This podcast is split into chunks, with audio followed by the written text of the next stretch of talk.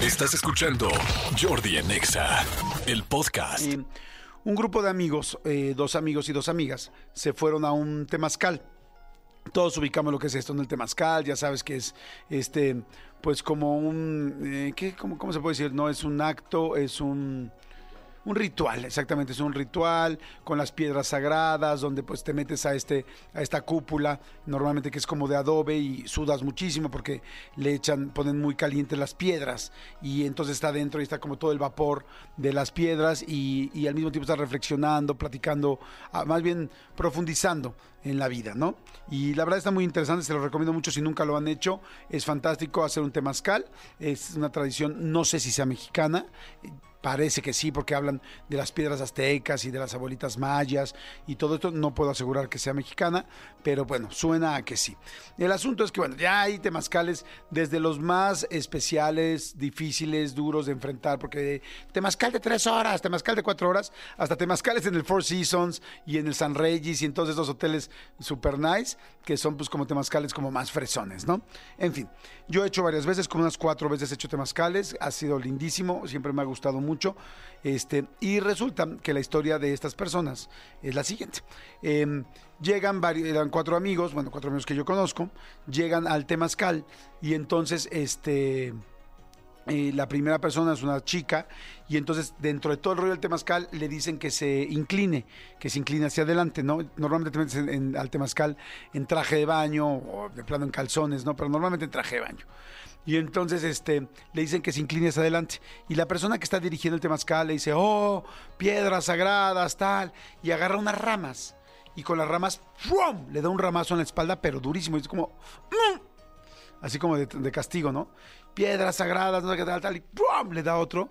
Y le duele mucho a ella, pero sigue, pero, pero pues ella en el ritual callada, ¿no? pras, pras, pras, pras. Le da como 15, 12 ramazos, pero ramazos que le dejó realmente la espalda marcada y roja con, lo, con las ramas, o sea, realmente muy, muy duro, ¿no? Dice, eh, me dice ella que casi a punto de llorar.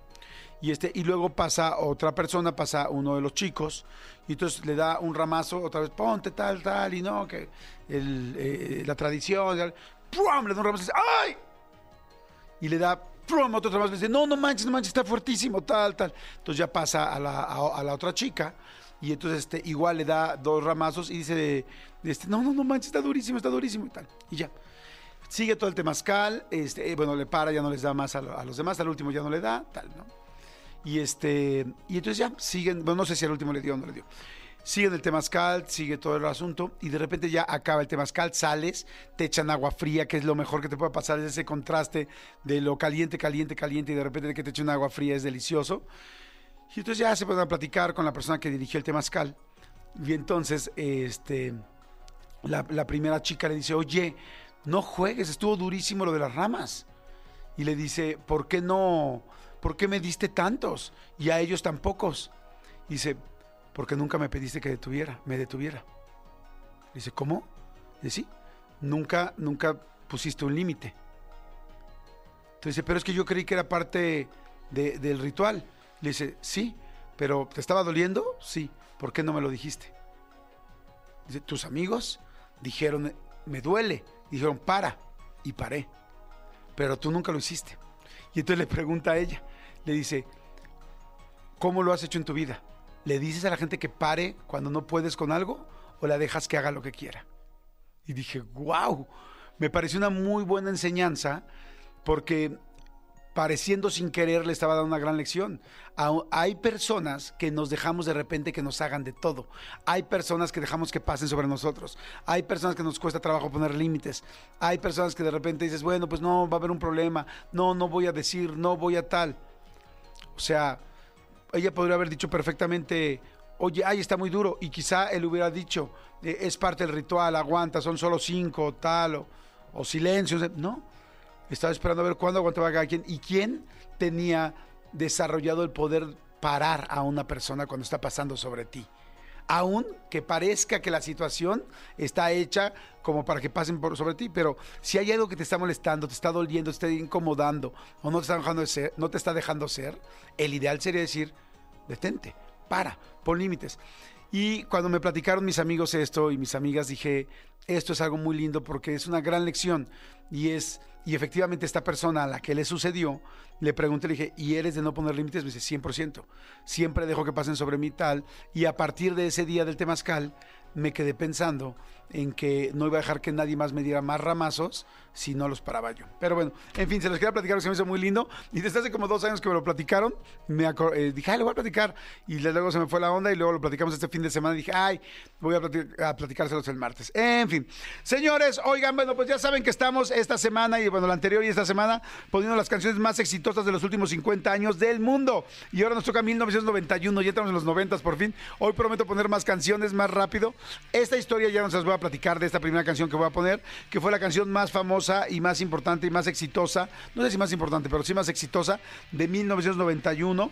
Este, eh, se publicó, de hecho, el 10 de septiembre, casi a finales del 91, y pues hay mucha historia, mucha, hay mucha historia atrás de esta em, canción, incluyendo lamentablemente el suicidio de su cantante y compositor. Ya saben, me imagino de quién estoy hablando. Estoy hablando, por supuesto, del grupo Nirvana, y estoy hablando de Kurt Cobain, y estoy hablando de Smells Like Teen Spirit, y es una canción extremadamente icónica por todo lo que ha pasado y también es una portada de las más icónicas. Luego quiero, ya digo, ya no voy a contar ninguna historia, pero la portada de este disco de Smells uh, Like Teen Spirit es muy famosa porque se acuerdan que es una alberca con un niño eh, nadando, como un bebito nadando en la alberca, este, que significaba un poco la porque creo que va atrás de un billete, ¿no? De, un de un dólar. Y entonces la idea era como que, ay, es que lo que significa es que aún en la inocencia tal, ya vamos por el capitalismo, ya vamos persiguiendo el dinero, ya vamos tal, en fin, todo un rollo. Esa es la idea de la portada. Portada famosísima que se ha hecho, playeras, sudaderas, este, bueno, hasta loncheras, de todo, ¿no? El asunto es que eh, hace poco el niño demandó o sea, el niño, pues ya cumplió no sé cuántos años, no sé cuántos tendrá.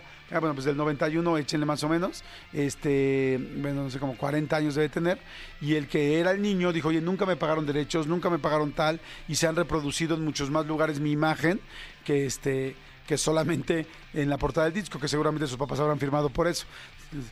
Se llama Spencer Elden y tiene 33 años, exacto, 33 años. Gracias, mi querido, Tony. Entonces, bueno, en fin. Señores, la canción se llama eh, Smells Like Teen Spirit. Por supuesto, estamos hablando de Nirvana. Por supuesto, del 1991 y fue la canción más famosa, exitosa e importante del mundo ese año. ¡Suéltala, Elías!